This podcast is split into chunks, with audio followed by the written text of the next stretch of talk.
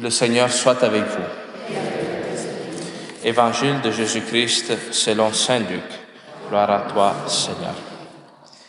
En ce temps-là, voici qu'un docteur de la loi se leva et mit Jésus à l'épreuve en disant, Maître, que dois-je faire pour avoir en héritage la vie éternelle? Jésus lui demanda, Dans la loi, qu'y a-t-il décrit? Et comment lis-tu? L'autre répondit, Tu aimeras le Seigneur ton Dieu de tout ton cœur, de toute ton âme, de toute ta force et de toute ton intelligence, et ton prochain comme toi-même.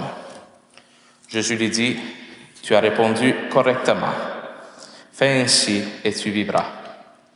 Mais lui, voulant se justifier, dit à Jésus, Et qui est mon prochain?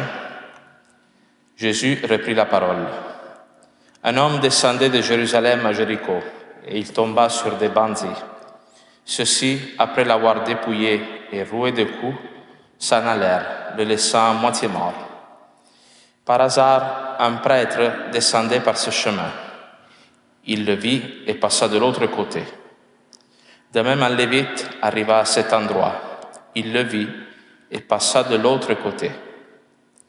Mais un samaritain qui était en route arriva près de lui. Il le vit et fut saisi de compassion. Il s'approcha et pensa ses blessures en y versant de l'huile et du vin. Puis il le chargea sur sa propre monture, le conduisit dans une auberge et prit soin de lui. Le lendemain, il sortit deux pièces d'argent et les donna à l'aubergiste en lui disant, Prends soin de lui tout ce que tu auras dépensé en plus, je te le rendrai quand je repasserai. Lequel de toi, ton avis, a été le prochain de l'homme tombé aux mains des bandits? Le docteur de la loi répondit, celui qui a fait preuve de pitié envers lui. Jésus lui dit, va, et toi aussi, fais de même. Acclamons la parole de Dieu.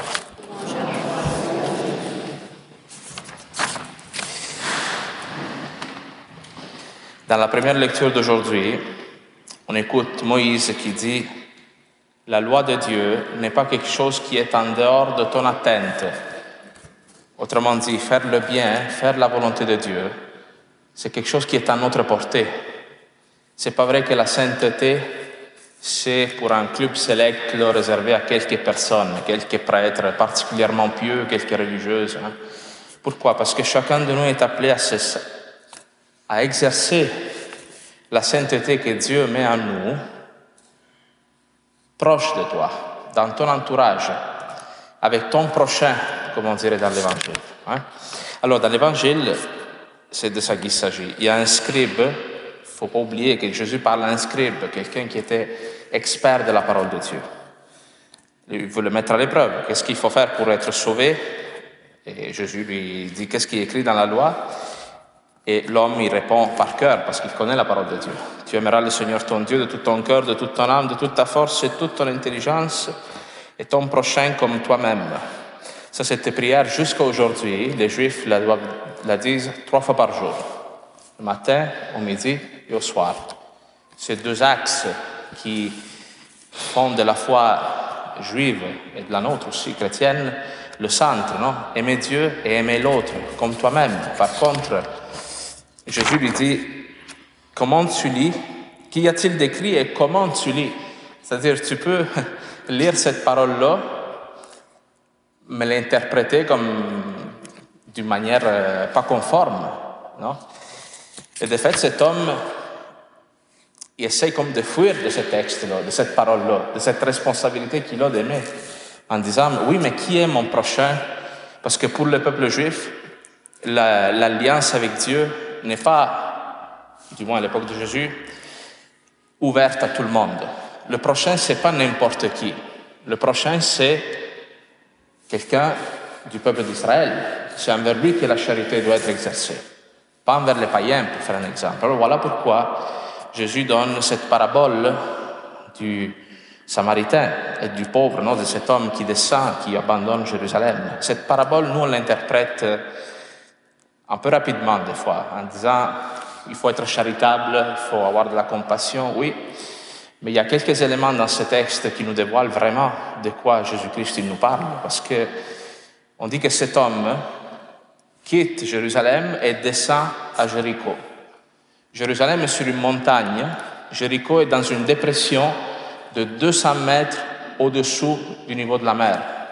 Jéricho, dans la parole de Dieu, est une ville maudite parce que quand le peuple d'Israël sort d'Égypte avec Moïse et ils doivent entrer dans la terre sainte, la première ville qui s'oppose au fait que le peuple d'Israël entre, c'est la ville de Jéricho. Alors, Josué fait la guerre à cette ville, la détruit, et Dieu lui-même, dans l'Ancien Testament, dit, cette ville, vous ne la reconstruirez jamais, parce que cette ville-là est l'image de l'opposition à Dieu. Alors, cette parole, on, y désobéit parce que Jéricho est là, après euh, presque mille ans. Mais vous comprenez donc que le fait que cet homme quitte Jérusalem, qui est la ville sainte, le lieu où Dieu réside, et s'en va dans une ville maudite, entre guillemets, symbolise quelque chose de spirituel. Ça, c'est ce qui se passe quand l'homme quitte son alliance avec Dieu.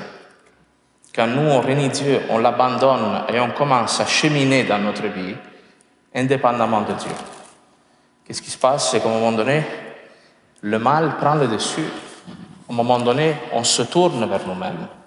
Le péché commence à prendre le dessus parce que nous tous, les chrétiens, nous sommes dans un combat contre le, contre le mal, contre le mal qui n'est pas seulement extérieur à nous, mais qui est en nous tant de fois. Et si tu ne t'appuies pas sur cette relation d'amour avec Dieu, au moment donné, on retombe dans notre égoïsme, dans le fait de vivre pour nous, de, ne pas se donner. Et cela nous fait souffrir, nous déshumanise. Hein. Le péché nous détruit, comme cet homme qui se fait tabasser par des brigands pendant qu'il s'éloigne de Dieu. Alors là, qu'est-ce qui se passe? Vous connaissez bien cette histoire. Il y a deux personnes, le prêtre et le lévite, qui voient cet homme mais ne l'aident pas. Alors nous, on le regarde et on dit, ils sont donc bien cœurants de ne pas l'aider. Mais il faut savoir un petit peu pourquoi ils ne l'aident pas. On dit que cet homme est enceint, est ensanglanté, puis pour un prêtre et un lévite, qui étaient des euh, personnes qui euh, offraient le culte dans le temple, ces hommes ne pouvaient pas toucher le sang. Selon la loi de Moïse, si ces hommes touchaient le sang, ils étaient impropres au culte. Il fallait, faire, qu'ils fassent des rites de purification très très longs pour pouvoir recommencer à officier les rites dans le temple. Hein. Alors Jésus-Christ, en, en, donnant cet exemple, qu'est-ce qu'il est en train de dire? C'est que des fois, le légalisme, l'esprit de la loi, ne sauve pas l'homme. Nous, tant de fois, on peut voir des personnes autour de nous qui s'égarent, qui se détruisent justement comme cet homme. Ce n'est pas le fait de lui dire il ne faut pas que tu fasses ça, lui répéter la loi qui va le sauver. Cet euh, ritualisme, non? Jésus-Christ qui était propre de la foi juive, Jésus-Christ dit il n'a pas le pouvoir de sauver des personnes. Nous, des fois aussi, en tant qu'Église, on a ce danger-là de vouloir comme se couper du monde pour garder une sorte de pureté rituelle. C'est pour cela c'est intéressant quand le pape François dit que l'Église doit être un hôpital de campagne, que l'Église doit, d'une certaine manière, se salir avec le monde. Parce que ça, c'est ce que Jésus-Christ a fait. Jésus-Christ, il, a pris la condition humaine et est descendu dans le monde pour partager nos misères. Ces hommes, ils ne se mêlent pas à la misère de ce, lévite et ce, ce prêtre, non, se, se mêle pas à la souffrance de cet homme. Et qu'est-ce qui arrive? C'est qu'un samaritain, lui, il est pris de compassion. Un samaritain, pour les juifs de l'époque, c'était un, hérétique, quelqu'un qui, avec qui il fallait même pas parler.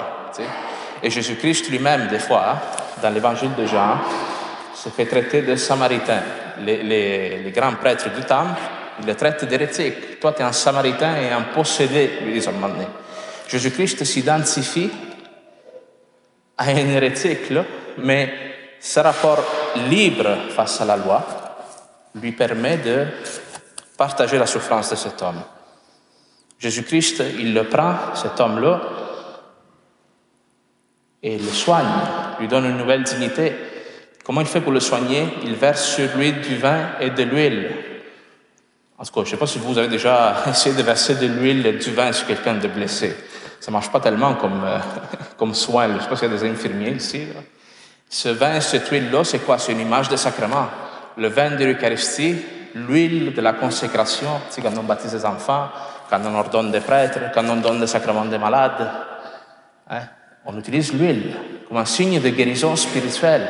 Alors Jésus-Christ nous guérit en nous donnant son sang, ses sacrements, son corps, et il laisse cet homme à l'auberge en disant à l'hôtelier, je te donne de l'argent, puis quand je reviendrai, je te paierai tout ce que tu as fait pour lui. Alors cet aubergiste, c'est quoi? C'est l'image de l'Église. L'Église hein, est cette place où l'humanité peut retrouver soi-même.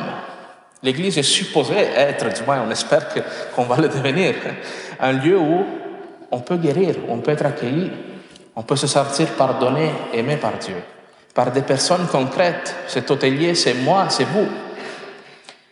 Et tout ce que nous aurons donné, nous, en tant qu'Église, par amour de ce pauvre qui a besoin de retrouver sa dignité, Dieu nous le redonnera à son retour, quand il reviendra à la fin des temps, lors du jugement dernier. Comprenez Alors, euh, c'est une mission importante que nous avons. Dans ce texte, nous, des fois, on s'identifie aux Samaritains, non? Nous, quel message on tire de ce texte? Parce qu'on doit avoir compassion du monde. Oui, puis non, parce que le Samaritain, c'est Jésus-Christ. Je vous le dis, là, il n'y a pas beaucoup d'autres interprétations. Le Samaritain, c'est Jésus-Christ.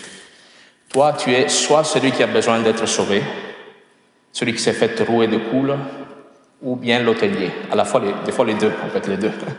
Celui qui a besoin d'être aimé par Jésus-Christ, qui a besoin d'être consolé, qui a besoin de guérir des blessures du passé, pour que tu sois capable de faire la même chose avec cet homme-là.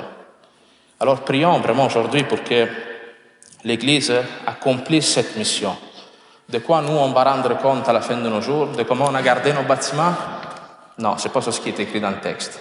Ce de quoi on va rendre compte à la fin de nos jours, c'est est-ce que cette mission-là que tu as reçue de Dieu, d'être hôtelier, d'accueillir le monde dans leur pauvreté, tu l'accomplis ou non? Le Seigneur il nous donne ces deux pièces, ces deux pièces qui sont la parole de Dieu, le sacrement, la tradition de l'Église, la prière, le chapelet, toutes les armes que Dieu nous donne pour nous rapprocher de lui. Alors utilisons-les pour euh, notre guérison et, la guérison de ceux que Dieu nous envoie. Avec l'aide de son Esprit Saint, rien de tout cela peut s'accomplir sur un moralisme. Nous pouvons aimer l'autre dans la mesure où nous voyons le Christ qui vient chez nous, qui nous aime.